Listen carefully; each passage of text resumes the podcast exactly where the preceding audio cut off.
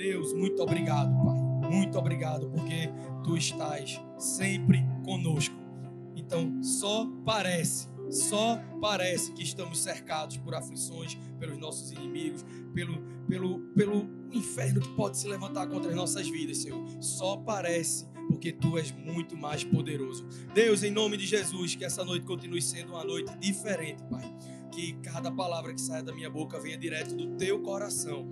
Que tudo que seja dito aqui, Pai, venha direto de ti. Que cada palavra que entre nos ouvidos, o teu Espírito Santo se responsabilize de ir para o coração, para que vidas sejam resgatadas, restauradas, transformadas e que hoje nós realmente saímos daqui de uma maneira diferente.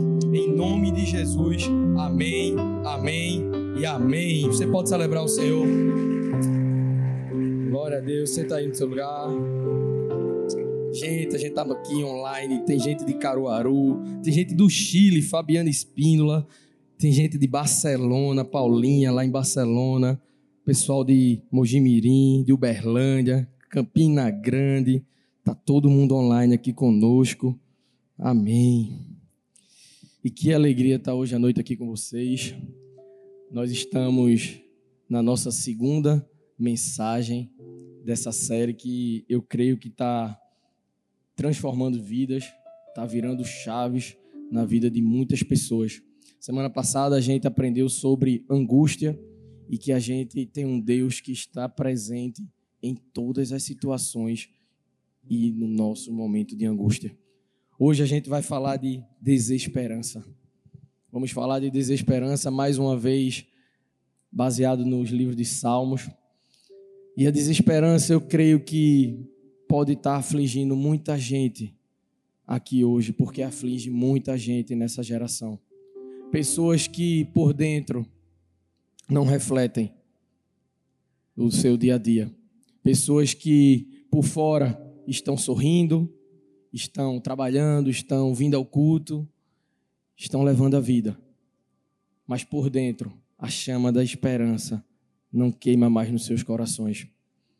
Ainda que você não tenha compartilhado isso com, com alguém, com uma pessoa próxima sua, tenha certeza que existe uma pessoa que, por sinal, está aqui hoje e que ela tem o resultado da sua radiografia ela tem o resultado da sua radiografia, da sua radiografia da sua alma.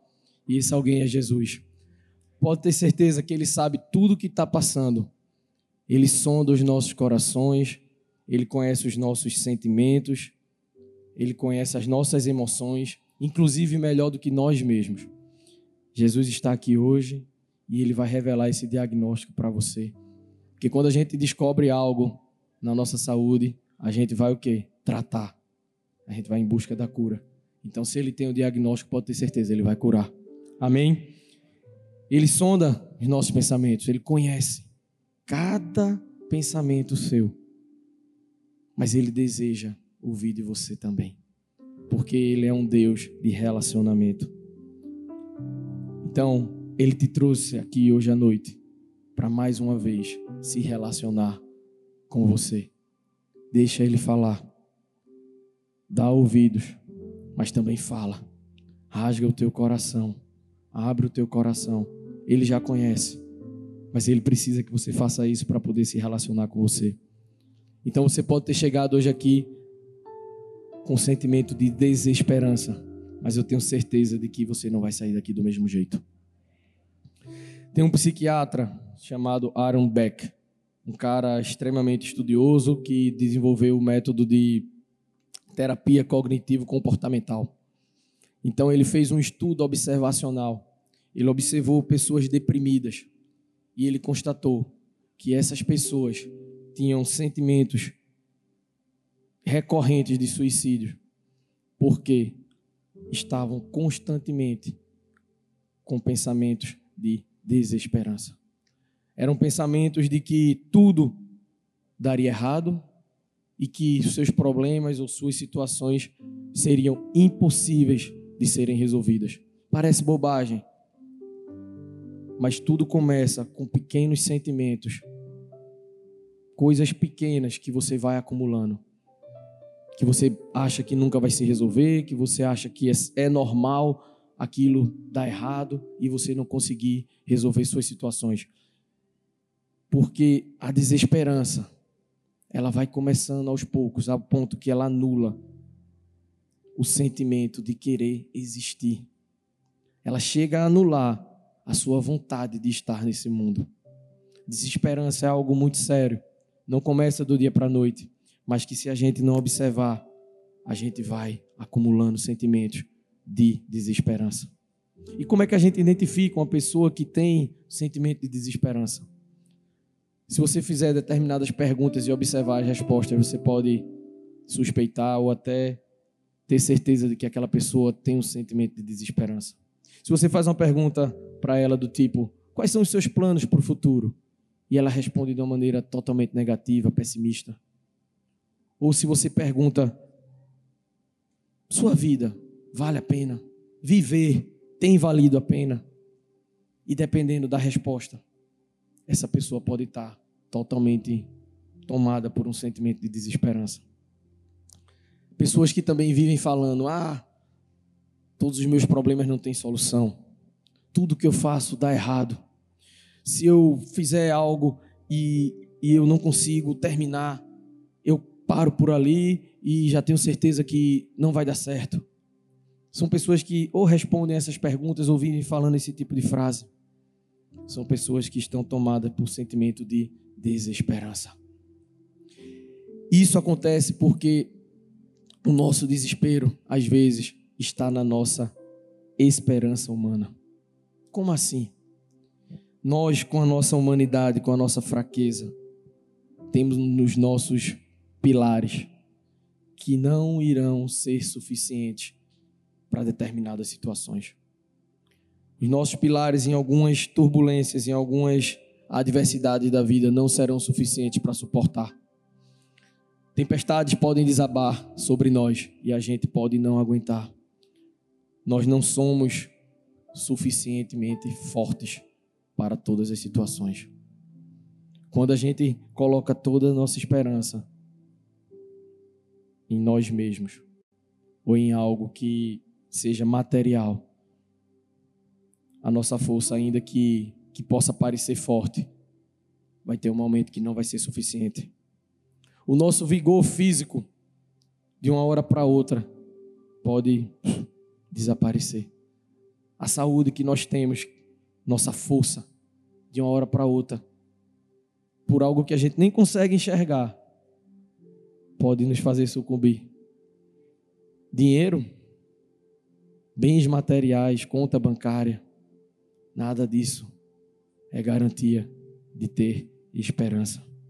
Os prazeres do mundo, as regalias, as coisas boas da vida, muitas vezes pode ser, podem ser abundantes, mas deixam um lugar vazio que só pode ser preenchido pela pessoa que tem a sua radiografia. A pessoa que sabe o lugar vazio é ele que pode preencher. Conquistas, diplomas, reconhecimento, status, troféus, medalhas, enfim, tudo isso é passageiro e tudo isso não dá o sentido real da nossa vida. Ah, mas eu tenho muitos amigos. Glória a Deus, amigos é, é uma bênção. Ter amigos ter pessoas próximas é muito bom. Mas, mesmo que você tenha amigos muito próximos, pessoas importantes, pessoas que podem lhe ajudar sempre, pode ter certeza que em determinada situação, quando você colocar a cabeça no travesseiro naquela noite difícil, quem vai estar com você? quando você estiver passando pelo pior momento, por um vale deserto, só tem uma pessoa que pode alcançar o seu coração, que pode alcançar lá dentro do seu ser e restaurar e preencher, revigorar. Só tem um refúgio verdadeiro, só tem um amparo seguro, só tem um refrigério que é mais do que suficiente. E onde é que está esse refúgio? Onde é que está esse refrigério? Onde é que está essa rocha? É na terra? É nas nossas forças, nos nossos conhecimentos, na nossa sabedoria?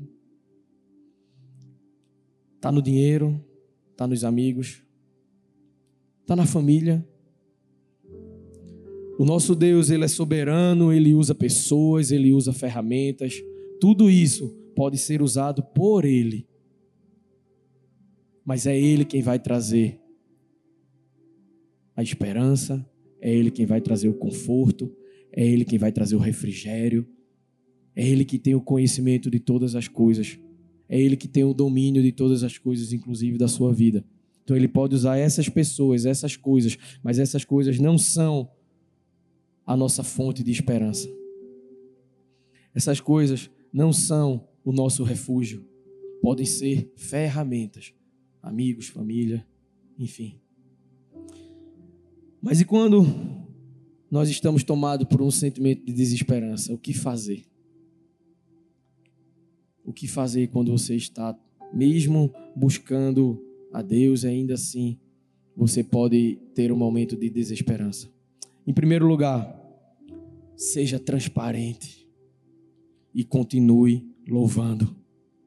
Salmo 13 diz assim: Até quando, Senhor, para sempre te esquecerás de mim? Até quando esconderás de mim o teu rosto? Até quando terei inquietações e tristeza no coração, dia após dia? Até quando meu inimigo triunfará sobre mim? Olha para mim e responde: Senhor meu Deus, Ilumina os meus olhos, do contrário, dormirei o sono da morte. Os meus inimigos dirão: Eu venci. E os meus adversários festejarão o meu fracasso. Eu, porém, confio em teu amor. O meu coração exulta em tua salvação. Quero cantar ao Senhor pelo bem que me tem feito. O livro de Salmos é extraordinário. Não tem como você ler o livro de Salmos e sequer em nenhum momento não se identificar com algo. Com algo que o salmista que escreveu tenha dito e com alguma resposta do Senhor.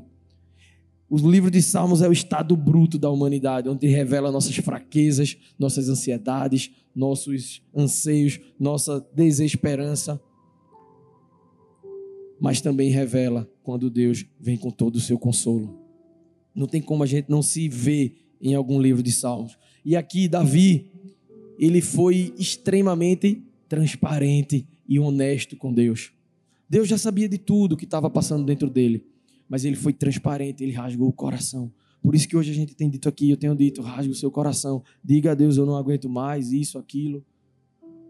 Eu quero que o Senhor se revele, eu quero que o Senhor me mostre o que eu tenho que fazer, mas seja transparente. Davi ele teve a coragem de ir ao Senhor e dizer com todas as letras: Até quando, Deus? Mesmo ele sabendo que Deus estava presente, mesmo ele sabendo que Deus não tirava o olhar dele, mas ele foi lá e disse: Até quando? Parece que eu estou abandonado, até quando você vai se esconder de mim? Ele se mostrou extremamente triste no início do salmo. Teve a coragem de dizer que estava aflito. Há uma coragem que nós temos que ter uma coragem que todo aquele que tem um coração quebrantado, um coração que o Senhor deseja, que é um coração disponível, quebrantado, um coração arrependido. Um coração arrependido tem a coragem de ir diante de Deus com toda a desesperança, mas buscar esperança. A gente não tem que ter vergonha de que, mesmo a gente sabendo que nós somos filhos de Deus, a gente não tem que ter vergonha de estar aflito, de estar no momento de tristeza e achando que as coisas vão dar errado e continuar dando errado. A gente não tem que ter vergonha. Deus ele não vai te recriminar, achar que você é fraco, porque ele sabe que nós somos fracos e dependentes dele. Mas ele deseja que você rasgue o seu coração. E nesse mesmo salmo é interessante notar algo maravilhoso, porque no meio do, do salmo ele já diz: trilha um novo caminho ilumina o meu caminho. Davi pede ao Senhor que ele ilumine os seus olhos para que ele possa ver Deus agindo. Às vezes a gente está com escama, às vezes a gente está sem conseguir enxergar o que Deus está fazendo, porque pode ser a pior situação, a sua pior situação, o pior momento que você está vivendo. Mas Deus, se você abrir os seus olhos, você vai enxergar, Ele está cuidando de você. E em momentos de desesperança, a gente precisa clamar. A gente não tem que ter vergonha, a gente tem que pedir, Deus ilumina a minha alma, ilumina o meu caminho. Até que a gente diga também, feito Davi, lá na frente, no verso 5 e 6, ele diz: Eu, porém, confio em teu amor. O meu coração exulta em tua salvação. Quero cantar ao Senhor pelo bem que ele me tem feito. Ou seja, ele, digamos, reclamou no início do salmo, mas no, no final ele já diz: Eu reconheço pelo bem que tem feito. Porque se a gente parar para pensar, sempre vai ter um motivo de gratidão, gente. Nunca vai estar de um jeito que você não tenha algo para agradecer. Se você está respirando, agradeça, glória a Deus, você está respirando. Você acordou. Agradeça. É mais um dia para você poder se relacionar com Ele. Então sempre vai ter, por menor que seja, e na verdade, se você começar a agradecer, você vai ver que vai ter muito mais coisa para você agradecer. Um coração grato é algo que agrada muito ao Senhor. Ao invés de um coração murmurador, um coração grato. Se você está triste, mas se você continua agradecendo e bem dizendo o nome dele, pode ter certeza que você vai estar tá agradando ao Senhor. Amém?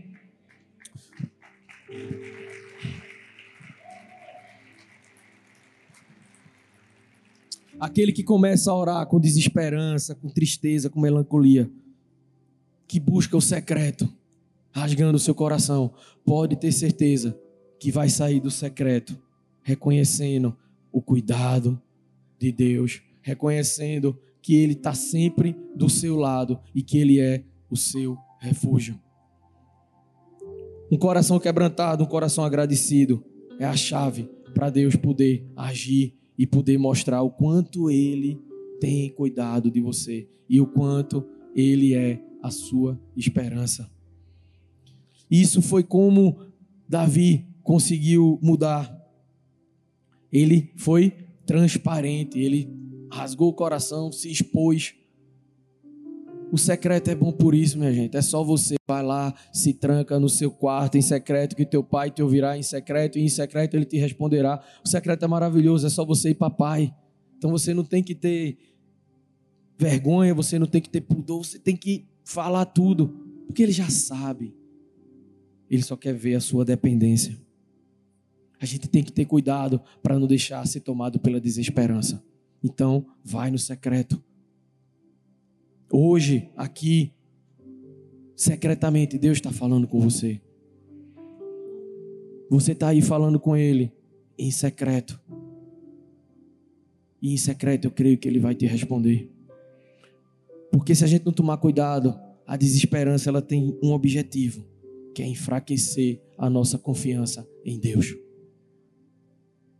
O sentimento de desesperança tem como objetivo quebrar a nossa confiança em Deus. E a confiança é adquirida a partir de relacionamento. Você confia numa pessoa que você conhece? Você quanto mais conhece, quanto mais você tem intimidade, mais você vai confiar nela. Quanto mais você se relaciona com aquela pessoa, mais você vai ter confiança. A mesma coisa com o Papai do Céu. Busque se relacionar, busque se quebrantar, busque revelar tudo que você tem no seu coração, porque ele já sabe, mas ele quer relacionamento. E quanto mais você se relacionar, mais você vai confiar. Quanto mais você louvar, quanto mais você adorar, mais você vai confiar. E o sentimento de desesperança não vai quebrar essa confiança. Então seja transparente e continue adorando, porque quem é transparente transforma lamentos, transforma murmuração, desesperança em canções de louvor. Um momento, um momento você vai vir aquela sentimento de murmurar. Deixa de lado. Vai lá, louva, agradece. Se quebranta diante de Deus. A gente não precisa ter medo de se relacionar com Ele. Ele já conhece. Mas a partir do momento que você for, ser, você for transparente, algo transformador vai acontecer. E aí você pode estar pensando, ah, mas eu já sou transparente. Nunca deixe de ser. Nunca deixe de ser, porque o nosso Deus é Deus de novo e renovo, refrigério. Ele sempre faz muito mais do que a gente pensa ou pode imaginar. Continue sendo sempre transparente. Se você está ouvindo isso pela primeira vez, oh, que oportunidade você está tendo. Que privilégio você está tendo de você saber que o seu papai quer se relacionar com você. Que nós temos um Deus que não está lá no trono, soberano, distante, não. Ele está lá mas também está aqui. Ele está lá, mas o Espírito Santo, que é Ele, está aqui. Então isso é um privilégio. Entender, saber. Porque tem gente que nunca ouviu falar isso, que Deus é Deus de proximidade, de relacionamento. E Ele quer se relacionar com você. Mas o que você viver com Ele no secreto transborda. Você recebe no secreto para revelar em público. Você recebe no secreto para que seja transformado e transforme outras pessoas. Para que você seja cheio de sentimento de esperança. E lembra, pessoas são usadas por Deus e você vai ser usado por Deus para levar esperança às pessoas. Amém? Em segundo lugar, não confie nas estratégias humanas. Não confie nas estratégias humanas, mas na suficiência de Deus. Salmos 33, 17 e 19 diz assim: O cavalo é vã esperança de vitória, apesar da sua grande força, é incapaz de salvar. Mas o Senhor protege aqueles que o temem, aqueles que firmam a esperança no seu amor, para livrá-los da morte e garantir-lhes vida, mesmo em tempos de fome. Então a gente tem que trazer à memória aquele que nos dá esperança, que é o amor dele, a gente tem que trazer à memória, como eu falei, a misericórdia e a fidelidade. Livra-nos da morte e garante-lhes a vida, mesmo em tempos de fome, ou seja, no extremo. Aqui o salmista fala de cavalo, porque cavalo naquela época representava o quê? Status, poder, força, segurança. O camarada que ia para a guerra naquela época num cavalo já estava em vantagem. Mas aqui Deus estava dizendo: não é o cavalo que é a sua segurança. Não é a sua casa grande, confortável. Não é o seu carro. Não é a sua conta bancária cheia que é a sua segurança. A sua segurança vem do Senhor. A sua conta bancária, o seu carro, a sua casa, seu status é uma vã esperança de vitória.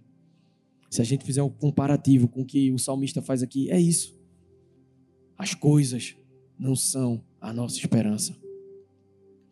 E no versículo 19 ele faz um comparativo aqui. Ele diz que mesmo em tempo de fome, o único que pode livrar da morte é Deus.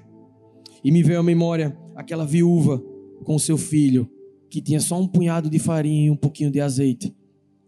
E o profeta Elias disse: Traga-me comida. E ela disse: Mas eu só tenho isso aqui, vou fazer um bolinho para o meu filho e depois vou morrer. E só quem pôde livrar aquela mulher daquele momento de extrema desesperança, ela não estava nem sem saber o que iria acontecer, ela já estava certa que iria morrer. Naquele tempo, só quem pôde livrar ela da morte e da fome foi o Senhor. Porque ela foi obediente e ela foi generosa. Mesmo tendo um pouquinho, ela obedeceu a palavra de Deus, foi generosa, agradeceu e transbordou. A palavra diz que a farinha não acabou, o azeite não secou. Em tempos de fome, nosso Deus pode livrar a gente da morte. Eu não sei que você tem passado, se é uma situação igualmente desse jeito, que você não sabe o que vai comer amanhã ou no próximo mês. Se você perdeu seu emprego, se você fechou seu negócio, se você está desesperançoso, da provisão. Deus pode prover. Ele vai fazer transbordar, ele vai dar o necessário, ele vai suprir. Se você colocar a sua esperança nele. A gente tem que ter cuidado com a desesperança, porque a desesperança ela mata a alegria. Ela acaba com a nossa confiança em Deus, mas ela mata a alegria. Podemos deixar de ser pessoas alegres por causa da desesperança. E a gente tem que entender qual é a definição de alegria. Definição de alegria é a gente ter a certeza de que Deus está no controle de todas as coisas. Você permanece alegre, porque é a alegria que vem do Senhor. É você ter a certeza de que no final tudo vai cooperar para o seu bem, porque a palavra diz: todas as coisas cooperam para o bem daqueles que amam a Deus e que são chamados segundo o seu propósito. É ter a certeza que Ele está no controle, que as coisas vão terminar bem e que você tenha a vontade constante de louvar, de adorar e de agradecer. Essa é a verdadeira alegria. São essas certezas. Mas a gente tem que ter cuidado mais uma vez, porque quem tem desesperança automaticamente não tem alegria. Pode ter um sorriso, pode ter uma piada, pode até ser uma companhia agradável, mas se tiver desesperança, não tem a verdadeira alegria. Por outro lado, a confiança em Deus. Quem tem confiança em Deus, quem cresce, quem alimenta a confiança em Deus, automaticamente vai estar tá tendo cada vez mais alegria. É aquela pessoa que você sabe a situação dela, você sabe pelo que ela tem passado, e você enxerga nela uma alegria genuína, um sorriso verdadeiro. Você enxerga ela, mesmo ela estando um pouco preocupada com o que vai acontecer, ela feliz, ela alegre confiante que Deus irá prover. É aquela alegria que ninguém consegue entender. É a alegria que vem do Senhor. Porque alimentou a confiança em Deus. A confiança em Deus cresceu e, consequentemente, a alegria cresceu. O seu futuro pode parecer incerto, frágil, precário. Mas é para ser assim mesmo. É o futuro, é o secreto e o secreto pertence ao Senhor. Ah, o seu futuro é incerto. É incerto. Nós não sabemos o dia de amanhã. Um minuto já passou. Próximo minuto não sei o que vai acontecer. Nosso futuro é incerto. E nós não podemos, por conta dessa incerteza, não ter esperança. Porque se o secreto, que é o futuro, pertence ao Senhor e Ele é a nossa esperança, está tudo certo. Se você diz que a esperança está no Senhor e o futuro pertence ao Senhor, a lógica é: está tudo certo. Ele conhece todas as coisas. Sabe por que ele conhece? Porque ele já está lá. Ele é o Alfa e o Ômega, o princípio, o meio e o fim. Ele já está lá no seu futuro. A sua esperança, que é Jesus, já está no futuro. Ele que é a esperança.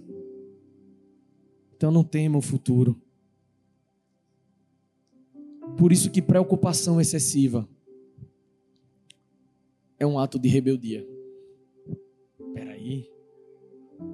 É, a preocupação excessiva vai gerar o quê? Murmuração. E murmuração é um ato de rebeldia. É você se rebelar, é você dizer, é você não acreditar que Deus é fiel para cumprir aquilo que ele já prometeu. Ah, eu não tenho nenhuma promessa. Tem. Ele disse que estaria com você todos os dias da sua vida. Você pode não ter ouvido nenhum profeta, nada que se relacione com a sua vida, mas pode ter certeza, a Bíblia está cheia de promessas sobre a sua vida. E com certeza essa é uma delas. Eu estarei convosco até a consumação dos séculos. Então, se você ficar murmurando e se preocupando de maneira excessiva, você pode chegar a um ato de rebeldia. E rebeldia, meu irmão, é algo, como é que eu posso dizer? Repugnante. Rebeldia, rebelião, foi a raiz de tudo que existe de ruim, que foi o que aconteceu lá no céu, quando Satanás se rebelou contra o Senhor. A gente pode pensar que, ah, não é nada a ver. Não. Rebeldia é a mesma coisa, rebelião, é você não reconhecer a autoridade e o poder de Deus. Então Ele está cuidando de você, Ele tem promessas sobre a sua vida. Ele vai mostrar o primeiro passo, o passo seguinte E o próximo passo? Então relaxe e desfrute da presença dele. Eu acho que quanto mais a gente relaxa, quanto mais a gente descansa, quanto mais a gente está cansado, ao invés dele segurar na mão, ele vai carregar nos braços. Enquanto ainda tiver força, enquanto você ainda puder caminhar, ele vai estar segurando sua mão. Ele não vai deixar você cair. Mas se você disser, já deu, não aguento, ele vai carregar nos braços. Nos braços de papai. Então desfrute da presença. Quando a gente fica preso à desesperança, ao invés da gente desfrutar da presença, ao invés da gente desfrutar do cuidado, a gente vai dar lugar à preocupação, ao medo e, consequentemente, à falta de fé. Não deixe a desesperança tomar um lugar no seu coração, na sua mente. Esperar em Deus, mas não nas circunstâncias. Descansar em Deus e não na sua força, na sua sabedoria. Ah, eu sou, eu sou safo. Eu desenrolo tudo. Não confie. Ah, eu senti algo. E se for uma emoção? Porque o coração é enganoso. Espere e confia no Senhor. Salmo 62 diz assim: Ó oh, minha alma, espera somente em Deus, porque dele vem a minha esperança. Só ele é a minha rocha e a minha salvação. É a minha defesa. Não serei abalado. Salmista está falando para ele mesmo. Descansa no Senhor. Às vezes a gente fica, né, falando sozinho. Quem já se pegou falando sozinho aqui? Eu já. Às vezes a gente se olha no espelho e faz, meu irmão, tu é muito. Descansa. Fale para você mesmo. Porque a palavra de Deus aqui, ó, dizendo: espera somente em Deus, porque dele vai vir a tua esperança. Se a gente esperar solução, alegria, salvação, em tudo, em qualquer coisa que não venha do Senhor, não vai dar certo. Porque tudo, exceto Ele, é inconstante e instável. Quantas pessoas, infelizmente, que se garantiam nos seus bens de uma hora para outra perderam tudo. Quantas pessoas idolatravam um relacionamento e esse relacionamento não era saudável e ficou sem chão, como se diz, porque a sua esperança estava naquela pessoa. Sua esperança, seu descanso, seu refrigério, a sua força, a razão do seu viver, de se levantar, tem que estar no Senhor. A gente coloca tudo nele. E ele, como um bom pai, ele nos mima, ele cuida, ele dá aquele conforto, ele supre com tal comida, com tal carro, com tal viagem, não é nada de errado em ter conforto e desfrutar dessas coisas.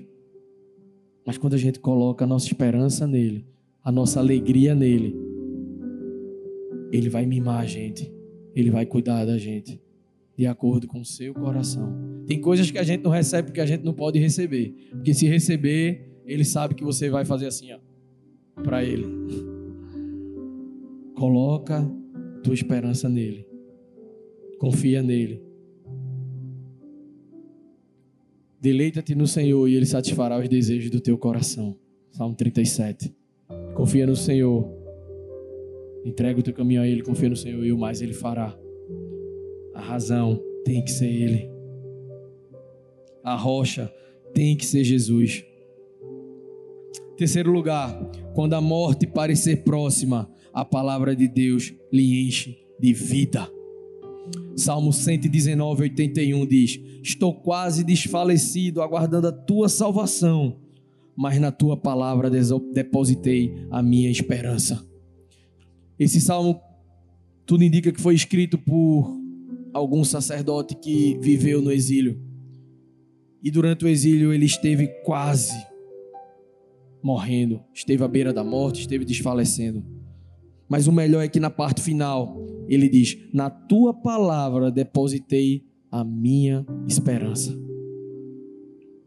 Então, de tudo que a gente está falando aqui, o extremo é quase morrer, é não ter o que comer amanhã, no próximo mês. Mas ele, ó, depositou a esperança no Senhor. Quando a gente vai orar, quando a gente vai ler a Bíblia, a gente tem a certeza de que a gente vai ser iluminado, as escamas vão cair, Deus vai revelar algo que está escondido, porque a palavra diz, né? Bem sei os pensamentos que tenho a vosso respeito, pensamento de paz, de alegria, de fazer prosperar, não de causar dano. E Ele vai revelar esses pensamentos a você. A gente tem que ter certeza de que quando a gente se quebranta, quando a gente ora, Ele vai revelar como sendo a esperança. Porque a esperança não é pensamento positivo. O sentimento de esperança não é autoajuda. Não é você ficar dizendo vai dar certo, vai dar certo. Não. Esperança não é nada fruto do acaso. Esperança é uma expressão da fé e confiança no caráter de Deus. Esperança não é autoajuda. Esperança é algo que Deus coloca em você, dependendo de como você se comporta. Por isso que lá em Romanos, capítulo 5, se eu não me engano, a tribulação na tribulação a gente vai ter perseverança. E a perseverança, um caráter aprovado. E um caráter aprovado, a esperança. Então não é autoajuda, não é pensamento positivo, é a confiança no caráter de Deus. Porque a gente vai sendo moldado de acordo com o caráter de Deus para poder ter a esperança. E como é que a gente conhece o caráter de Deus? Como é que a gente conhece alguém? Como eu falei, se relacionando. Observando suas atitudes e as suas falas. Então a gente pode e tem acesso à palavra, ao que Deus fala, para conhecer o caráter dele. Se relacione. Busque relacionamento. Nem que esteja começando hoje aqui. Hoje pode ser uma noite de primícia na sua vida. Que a partir de hoje você vai se relacionar com um Deus que te ama tanto, que ofertou a sua maior riqueza, que foi seu filho, por mim e por você. Que Deus é esse, que amor é esse?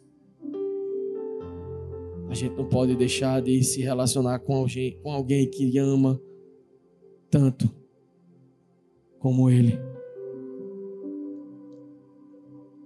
A esperança que vem de Deus, ela vai trazer aquela paz, a paz que excede todo entendimento, a alegria que excede todo entendimento. Vai ser aquela paz que no meio do furacão vai vir aquela brisa suave, que só você vai estar sentindo. É essa brisa que a gente vê através do sorriso de alguém, da alegria da pessoa. Pode ter certeza que aquela pessoa deve estar sentindo uma brisa mesmo. Tá tudo dando errado e o cara continua tranquilo, porque ele está descansando nos braços de papai. Tá tendo a paz que excede todo entendimento. E para você desfrutar dessa paz e desse conforto, descubra, aprenda do caráter de Deus através da leitura da palavra. Porque a palavra diz assim, ó: a tua palavra é lâmpada para o meu pé e luz para o meu caminho. A palavra de Deus é uma luz forte, tão forte que ilumina aqui como lá na frente. Luz para os meus pés e para o meu caminho. Esse relacionamento vai te dar a certeza de que as coisas vão ser clareadas ao longo do seu caminho, por onde você estiver passando. No dia a dia, no dia a dia, no relacionamento dia após dia, sem se preocupar com o amanhã. Se preocupa com hoje, ele vai suprir hoje. E amanhã ele já está lá. E ele vai trazer alegria ao seu coração, como tem lá no Salmo 19. Deus, ele tem prazer em nos dar um coração que se alegra. Então busque, leia a palavra, ore. Salmo 55, 22 diz: Lance seu fardo sobre o Senhor e ele amparará você. Nunca permitirá que o justo venha a cair. Ele vai estar segurando sua mão. E se por algum acaso você cair, ele levanta. E se você não conseguir ficar de pé, ele carrega nos braços. Tenha essa certeza. Você pode ter acesso. Você tem acesso a ele.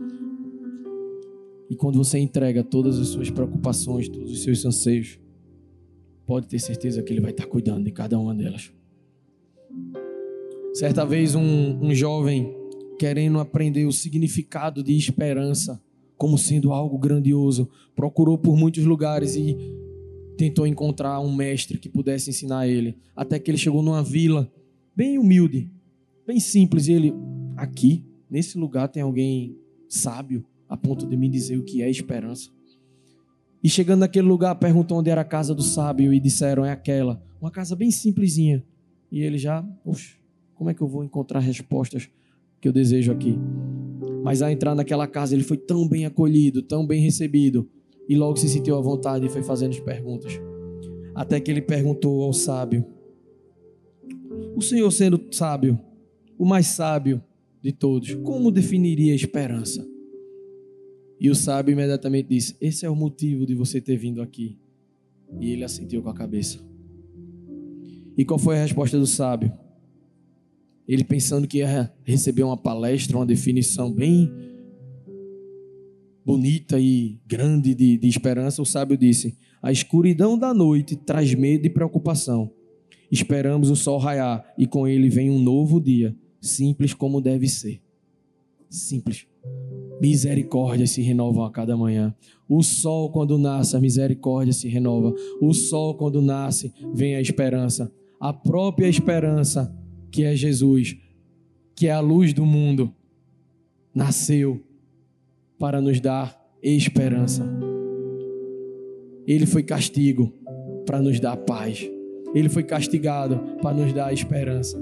Ele foi, nos, foi castigado para nos dar alegria em meio a tanta coisa ruim que pode acontecer com a gente. Então tenha certeza de que a esperança não precisa ser algo. A esperança é simples, é Jesus. Alguns criticam porque fica falando de motivação, mas o, evangelho ele é confronto, mas ele é conforto também. Conforto a ponto de dizer: há esperança para você porque Jesus está para você. Morreu por mim, por você, morreu por todos nós. A esperança não está em nada daquilo que a gente falou, em bens materiais, numa vida sofisticada, no conforto, na conta bancária.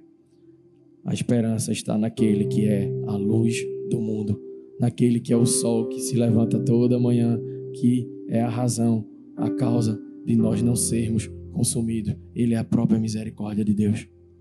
Fica de pé no teu lugar, meu irmão.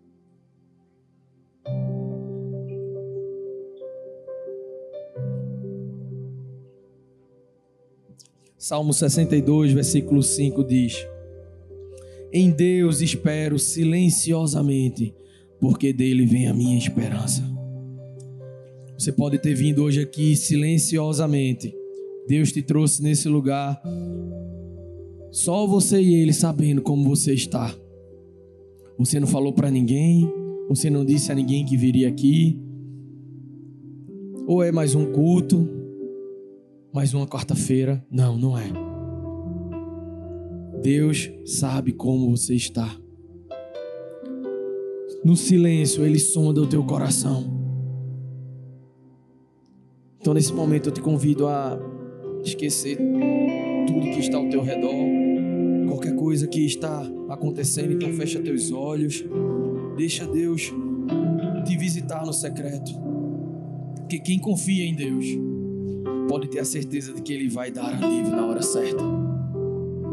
Tenha essa certeza. Para que você, se porventura tiver cativo a desesperança, possa ser transparente e louvar ao Senhor. Não confiando nas coisas desse mundo, nas coisas humanas, nas estratégias humanas, mas confiando somente nele. E quando a morte parecer próxima, você vai ter a certeza de que a palavra dele vai lhe encher de vida. Tenha essa certeza. E deixa eu te dizer mais uma coisa. Você pode não ter conversado com ninguém, mas Deus, Ele sonda o teu coração, te visita no secreto, mas Ele também usa pessoas. Então você não está sozinho, Ele está hoje aqui, a rocha inabalável, a luz do mundo, a razão de não sermos consumidos.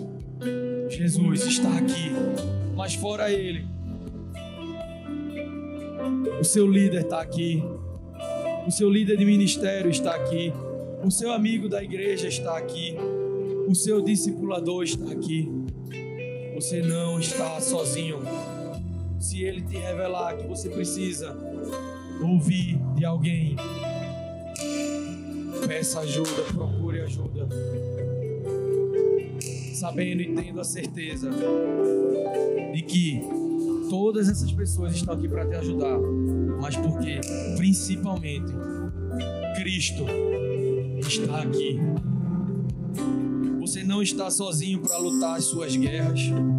Você não está sozinho para enfrentar todas as dificuldades que porventura possam surgir ou que você já está enfrentando. Então fecha os teus olhos, canta esse louvor, rasga o teu coração